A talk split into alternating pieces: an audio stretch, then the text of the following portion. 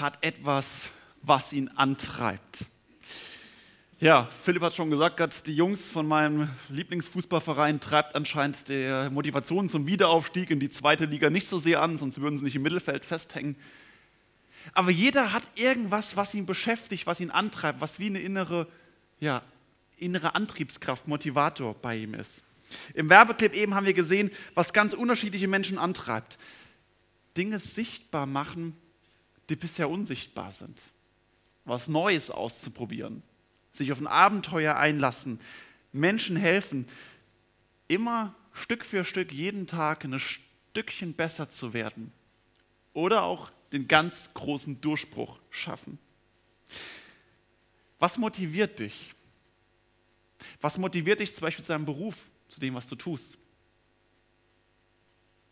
Ich war jung und brauchte das Geld, ist eher eine mäßig gute Antwort im Bewerbungsgespräch, wenn immer gefragt wird, warum machst du das? Kannst du bringen, aber naja. Aber auch an anderen Stellen im Leben begegnet uns so eine Frage, warum machst du das, was du machst? Warum hast du dich so entschieden? Zum Beispiel die Frage, warum hast du dir dieses Auto gekauft? Warum gerade das? Warum nicht das Größere? Warum nicht das Sparsamere? Warum nicht das mit mehr PS? Warum gerade das? Was motiviert dich dazu? Oder warum interessierst du dich gerade für so ein Hobby? Kann das wirklich Spaß machen? Das hast du so viel Zeit darauf zu verwenden? Oder vielleicht in eher in jüngeren Fragen, so die, äh, in jüngeren Jahren die entsetzte Frage, was, du schreibst mit dem Kerl? Was willst du denn von dem? Warum gehen wir Partnerschaften ein? Warum bekommen wir Kinder? Warum studieren wir oder machen eine Berufsausbildung? Und warum verbringen wir Woche für Woche 20, 40 oder 60 Stunden im Büro oder auf der Arbeit? Was treibt uns dazu an? Was ist die innere Motivation? Und es ist wichtig, dass wir uns darüber im Klaren sein, was sind meine inneren Antriebe meinen inneren Antreiber, meine Antriebskräfte. Weil unsere Ziele, Wünsche, Träume, Visionen, sie beeinflussen maßgeblich unser Handeln. Unser Handeln wird davon bestimmt, was wir, was wir als Ziel haben.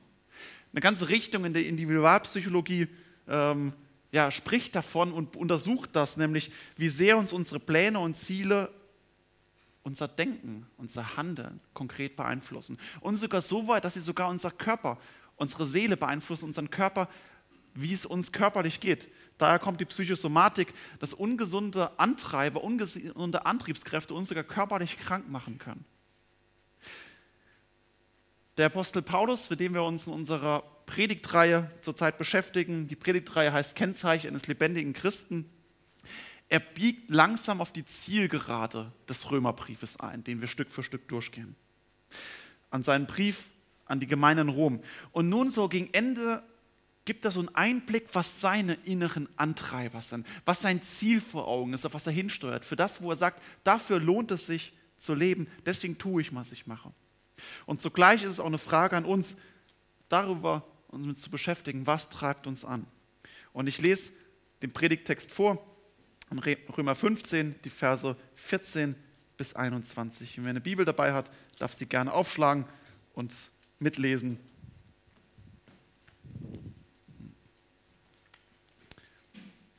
Römer 15, die Verse 14 bis 21. Ich weiß aber selbst sehr wohl von euch, liebe Brüder, dass auch ihr selber voll Güte seid, erfüllt mit aller Erkenntnis, sodass ihr euch untereinander ermahnen könnt. Ich habe es aber dennoch gewagt und euch manches geschrieben, um euch zu erinnern, Kraft der Gnade, die mir von Gott gegeben ist damit ich ein Diener Christi Jesu unter den Heiden sei, um das Evangelium Gottes priesterlich auszurichten, damit die Heiden ein Opfer werden, das Gott wohlgefällig ist, geheiligt durch den Heiligen Geist. Darum kann ich mich rühmen in Christus vor Gott. Denn ich werde nicht wagen, von etwas zu reden, das nicht Christus durch mich gewirkt hat, um die Heiden zum Gehorsam zu bringen durch, Gott, äh, durch Wort und Werk in der Kraft von Zeichen und Wundern und in der Kraft des Geistes Gottes. So habe ich von Jerusalem aus ringsumher bis nach Illyrien das Evangelium von Christus voll ausgerichtet.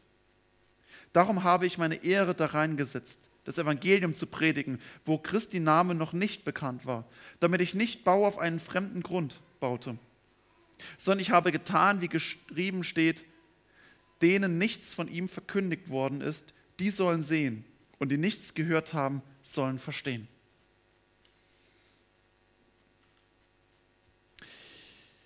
Das Erste, was Paulus antreibt, habe ich versucht zu umschreiben, die Liebe zum Mitchristen. Wir müssen uns ins Gedächtnis rufen im Römerbrief, dass Paulus diese Gemeinde gar nicht kennt. Er schreibt eine Gemeinde, die er noch nie begegnet ist. Und er sagt das so am Anfang und auch es kommt nächste Woche nochmal, dass er zu ihnen reisen möchte. Und das ist das Besondere, nämlich das ist der große Unterschied zu allen anderen Briefen im Neuen Testament von Paulus. Zu den Korinthern, zu den Galatern, zu den Gemeinden in Thessaloniki, zu den Gemeinden in, in Ephesus und Kolossä. Sie hat Paulus alle bereits besucht und zum Großteil sogar selbst gegründet. Das hier ist eine Gemeinde, die er nicht kennt. Und deswegen ist der Römerbrief auch so einzigartig, weil es der Brief ist, wo Paulus von Anfang an das Evangelium beschreibt, worum geht's. Bei allen anderen Briefen geht er meistens auf eine konkrete Gemeindesituation ein. Oder gerade beim Korintherbrief lesen wir davon, wo er sogar einen Brief bekommt oder anscheinend mehrere Briefe bekommt und sie ihm fragen, Paulus, wie, wie, genau, wie geht es ums Thema Ehe, Ehescheidung, wie sollen wir uns im Gottesdienst verhalten? Der geht auf konkrete Fragen ein. Beim Römerbrief schreibt er ihnen ohne Vor- oder eh, ohne Rückmeldung. Und deswegen merken wir, wie er hier von Grund auf das Evangelium eigentlich erklärt. Und das ist das Entscheidende, das Bedeutende, warum der Römerbrief immer am Anfang von den Briefen kommt und so wichtig ist. Martin Luther hat dazu gesagt, der Römerbrief wäre so wichtig, dass ihn jeder Christ Wort für Wort auswendig lernen sollte und trotzdem täglich darin lese, weil er kann nicht zu viel gelesen werden. Herzliche Einladung, die 16 Kapitel auswendig zu lernen. Mats und ich haben es mal probiert. Ein Kapitel haben wir geschafft, dann wollten wir das zweite Kapitel machen. Danach haben wir uns nie wieder diesbezüglich getroffen. Wir könnten es eigentlich mal wieder machen. Falls Leute motiviert sind, können gerne auf den Zug mit einspringen. Eigentlich war das mal unser Ziel, die 16 Kapitel.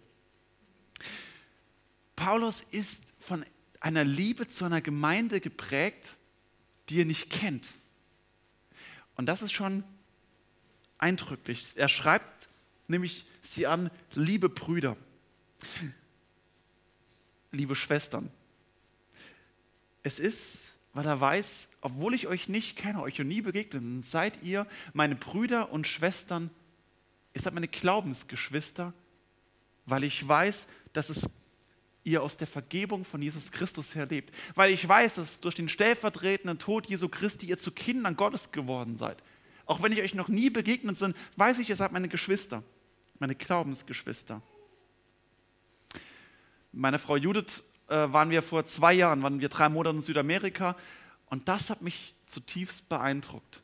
Egal in welchem Land wir waren, ob es äh, in Paraguay, in Chile, Bolivien oder Peru war, immer wenn wir am Sonntag in eine christliche Gemeinde gegangen sind und die Gemeinde äh, gemerkt hat, äh, dass wir Christen sind, wurden wir von allen gedrückt, also fast schon eher zu viel gedrückt und immer ah, und, und aufgenommen, wie wenn wir uns ewig kennen würden.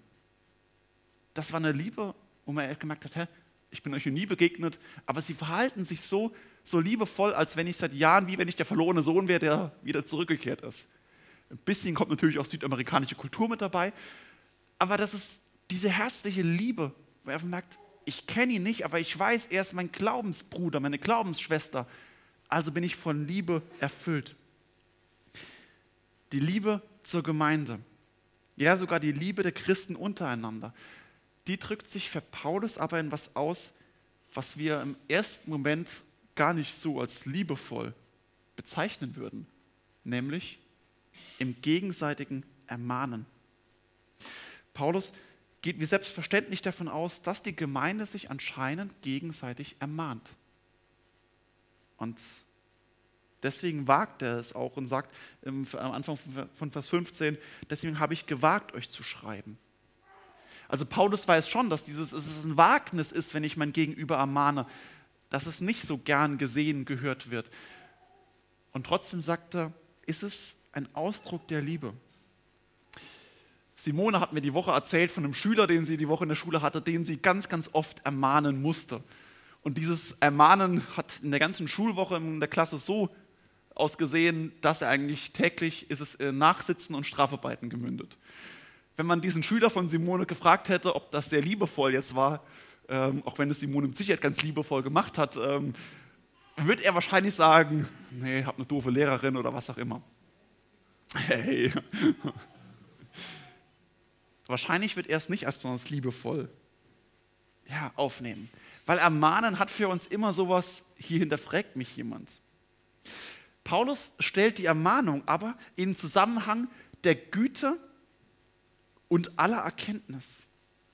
Und das ist irgendwie spannend, dass er sagt, als Kennzeichen eines lebendigen Christen bezeichnet Paulus als jemanden, der seinen Bruder, seine Schwester voller Güte und mit Liebe ermahnt und zur Erkenntnis verhilft.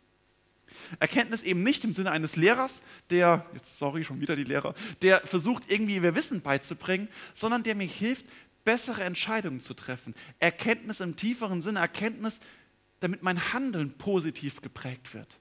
Eine Erkenntnis, die mir hilft, bessere Entscheidungen zu treffen, die mein Handeln prägt. Wieder die Psychosomatik. Eine Erkenntnis im Kopf, die meine konkreten Taten verändert. Wenn das gewollt und gefragt ist, dann ist es schön und gut. Aber wenn ich ehrlich bin, kommt es nicht so oft vor, dass ich andere frage, hinterfrag doch mal mein Handeln, gib mir mal richtiges Feedback auf mein Leben. Und diejenigen, die zum Beispiel zu mir kommen und mich fragen, hey, was soll ich da und da tun, da ist es meistens völlig unproblematisch. Denen eine Antwort zu geben, ist relativ einfach.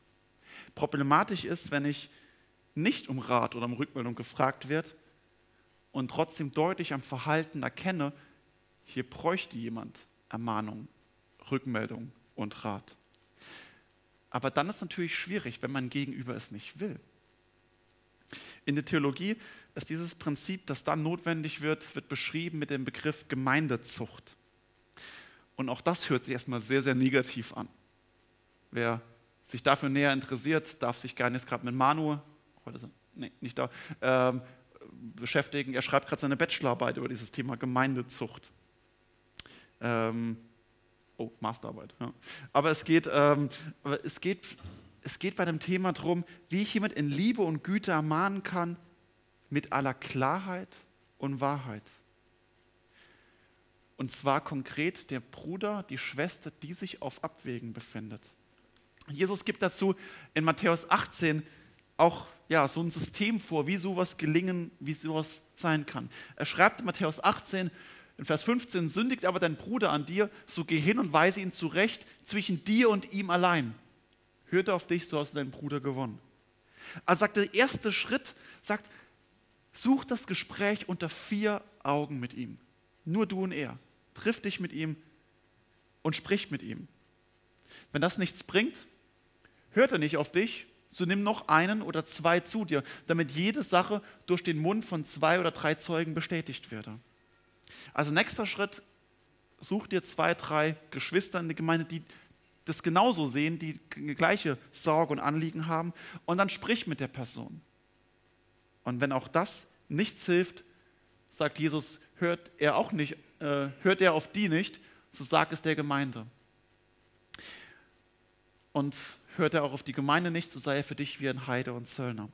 Der letzte Schritt ist also, dass dann erst als dritte Eskalationsstufe quasi bring es vor die Gemeinde, zum Beispiel konkret ist der Gemeindeleitung zu sagen, dass die Gemeindeleitung mit ihm spricht und das Gespräch suchen soll.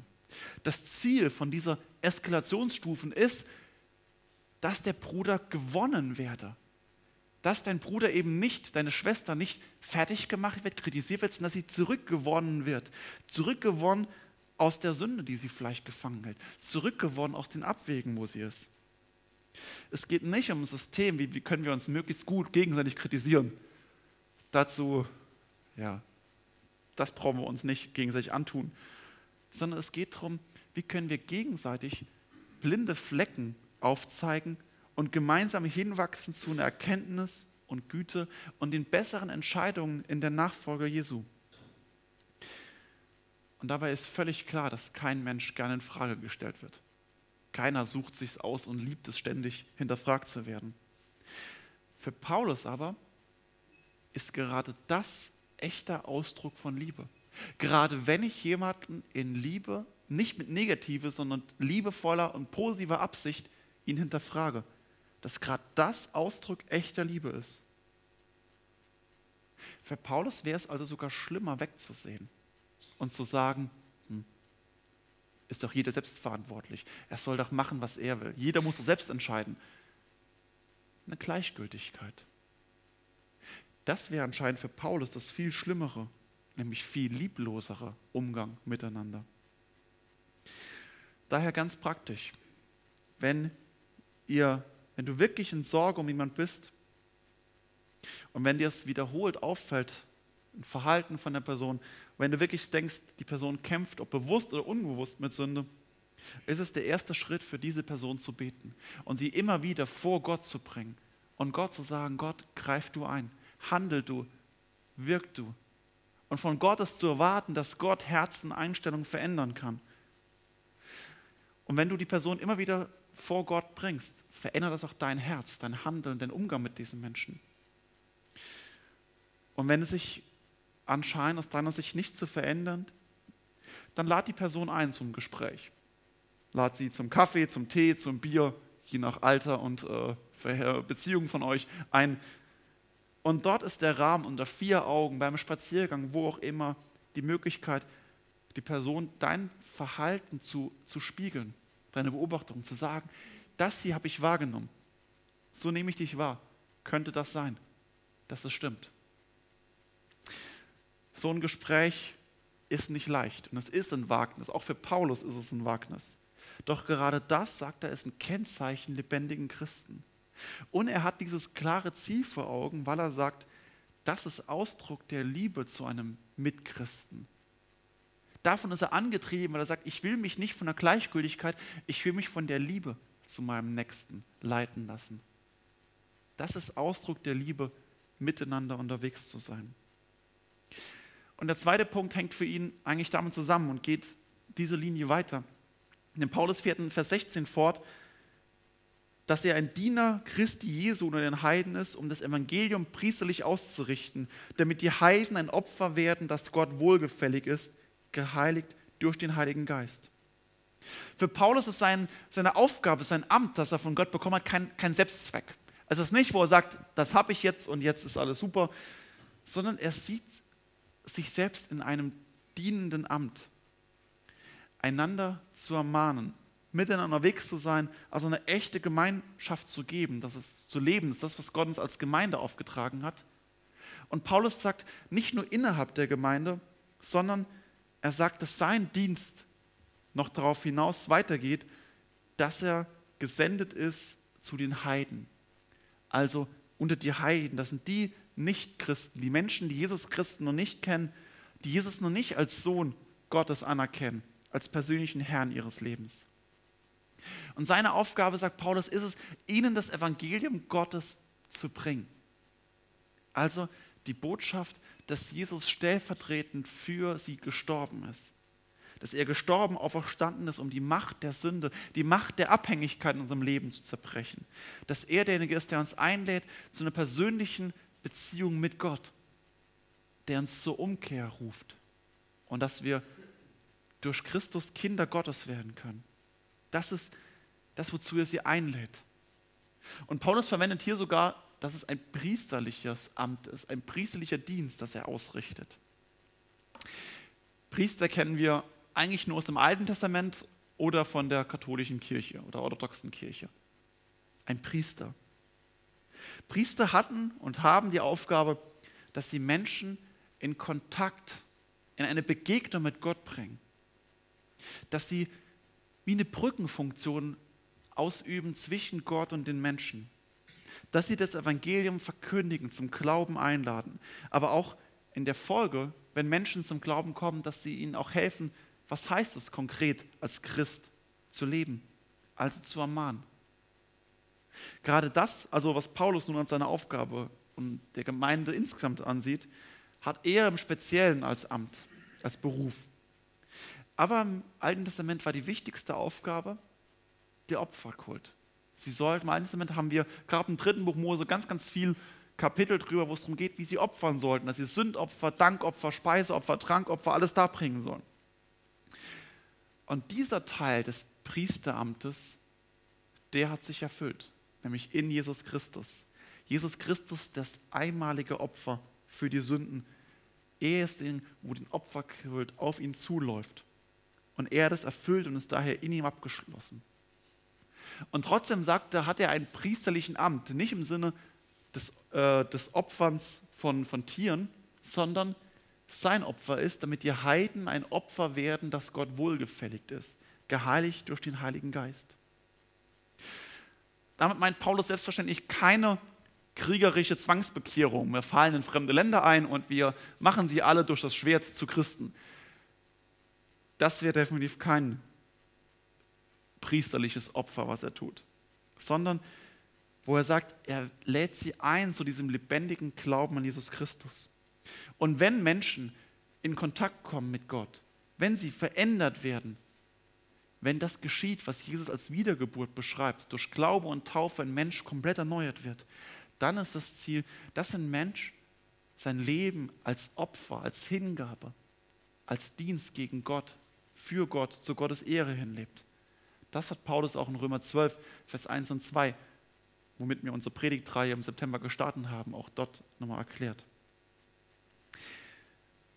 In Versen 18 und 19 verdeutlicht Paulus nochmal, wie das geschieht. Nämlich, dass die Heiden gehorsam werden durch die Worte und Werke in der Kraft von Zeichen und Wundern und in der Kraft des Geistes Gottes. Der Gehorsam der Heiden, auch also wieder so ein Begriff, der nicht besonders viele positive Assoziationen aufruft.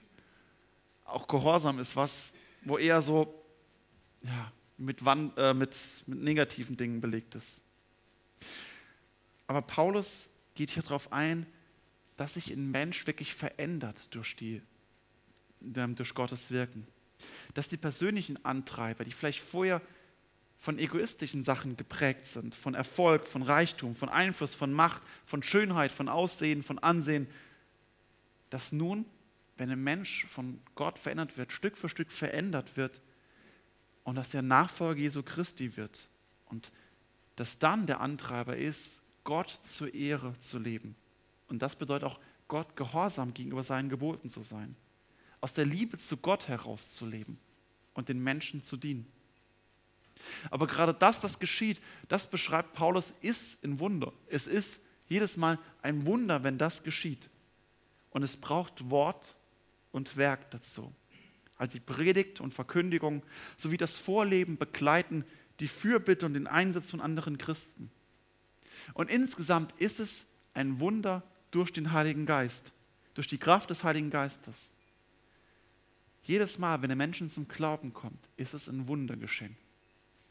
Und wenn du sagst, ich habe noch nie ein Wunder erlebt, wenn du selbst von dir sagen würdest, dass Jesus Christus der Herr ist und dass Gott dich zum Glauben geführt hat, dann bist du ein Wunder, weil Gott in deinem Leben ein Wunder vollbracht hat. Durch den Heiligen Geist, der dir das Herz geöffnet hat. Deswegen redet Jesus in Johannes 3 von Wiedergeburt so wenig, wie wir an unserer Geburt beteiligt waren. Also wir waren dabei, aber konnten wenig dazu beitragen. Genauso ist es auch bei unserer Wiedergeburt, dass wir das feststellen dürfen, dass es uns geschenkt ist, das Leben und so auch das zweite Leben.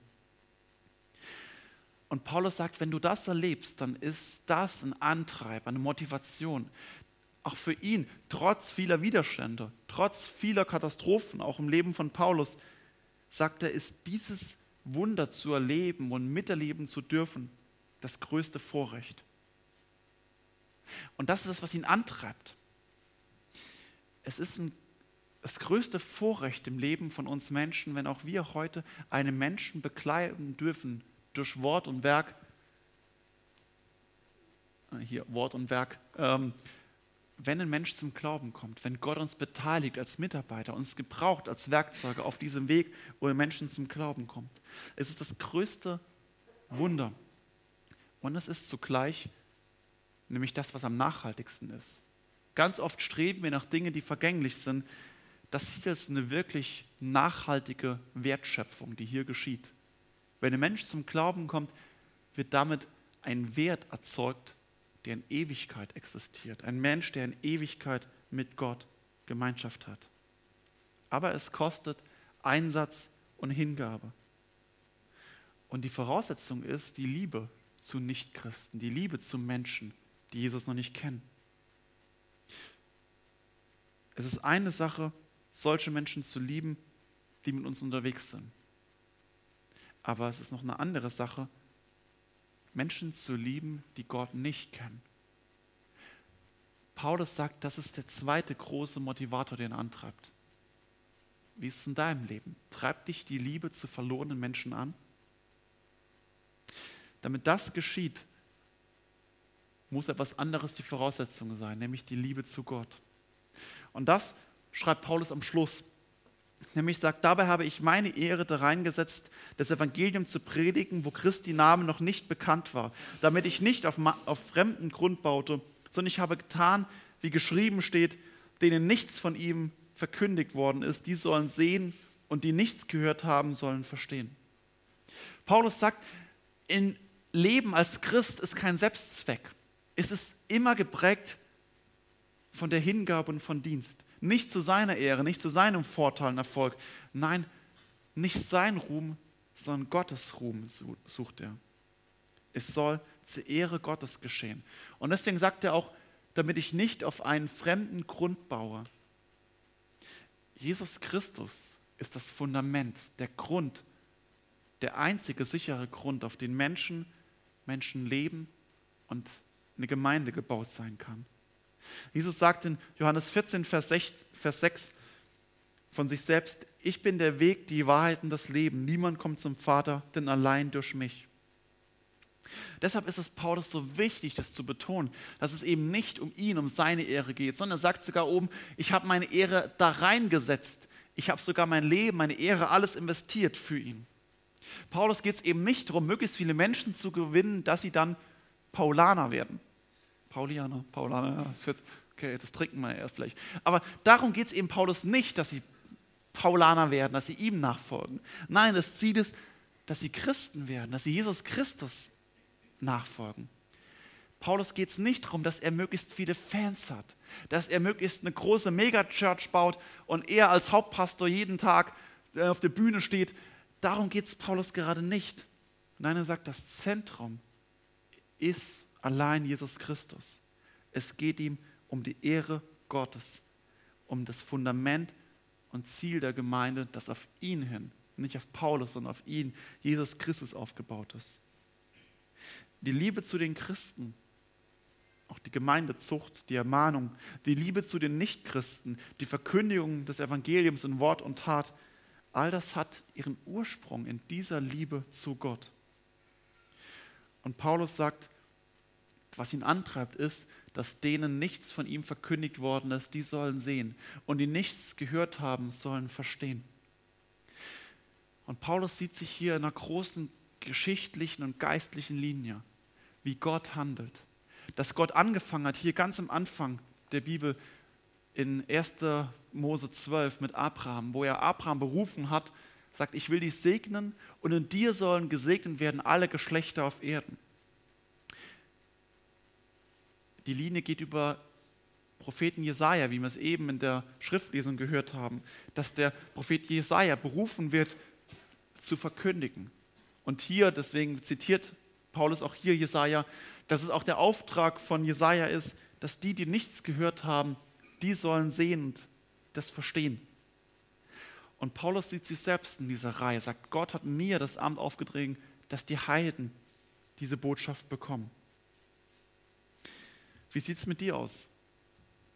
Vielleicht bist du kein Abraham, kein Jesaja, kein Paulus. Und trotzdem bist du ein Mensch in der Geschichte des Heilsplans Gottes. Und du bist ein Mensch, den Gott gebrauchen möchte und senden möchte. Als Botschafter der Versöhnung. Als Botschafter des Evangeliums. Vielleicht nicht zu Millionen von Menschen weltweit, aber zu den Menschen, zu denen Gott dich setzt. Zu deiner Familie. Zu den Menschen, die direkt mit dir verwandt sind. Zu den Menschen am Arbeitsplatz zu den Menschen, mit denen du im Sportverein Kontakt hast, zu deinen Nachbarn. Jesus sendet dich als Botschafter und vielleicht ruft er dich auch in den Dienst, zu noch mehr Menschen zu sprechen. Gott möchte uns senden. Es liegt oft daran, dass wir das nicht wollen und uns weigern. Dass wir uns rufen lassen, gelingt nur, wenn das unser Antreiber ist, die Liebe zu Gott, der uns senden möchte. Und so war es auch in, in der Schriftlesen bei Jesaja, dass Gott auf seinem Thron sitzt und fragt, wen kann ich senden, wen kann ich rufen? Gott fragt es auch heute noch und sagt, wen soll ich senden? Wen sende ich nach Stein, nach Höllstein? Wen sende ich ins Wiesental, nach Lörrach? Und Jesaja meldet sich, meldet sich und sagt: Hier bin ich Herr, sende mich. Und Gott fragt das auch dich heute: Wen soll ich senden? Und er wünscht sich von uns, dass unsere Liebe zu Gott, unsere Hingabe zu ihm und die Liebe zu Nichtchristen uns dazu antreibt, dass auch wir Gott im Gebet sagen, Herr, sende mich, hier bin ich. Was treibt dich an? Was ist dein Ziel, das du vor Augen hast? Viel zu oft hängen wir doch in eigennützigen Wünschen, egoistischen Wünschen. Und viel zu oft verschwenden wir viel zu viel Zeit mit Dingen, die keinen Bestand haben. Unnütze Dinge. Paulus ermahnt uns, unsere Antreiber zu hinterfragen. Ein Leben auf dem Fundament des Glaubens an den gekreuzigten Jesus Christus, das sich geprägt ist von der Liebe zu meinem Mitchristen, meinen Bruder und Schwestern, den ich auch in Liebe ermahne, um ihn auf den Weg zurückzuholen, wenn er abgeglitten ist. Ein Leben, das geprägt ist von der Liebe zu Nichtchristen, sie einzuladen, auf diesem Fundament zu leben. Das treibt Paulus an. Und das sollte uns antreiben, weil genau das sind die Kennzeichen eines lebendigen Christen und einer lebendigen Gemeinde. Amen.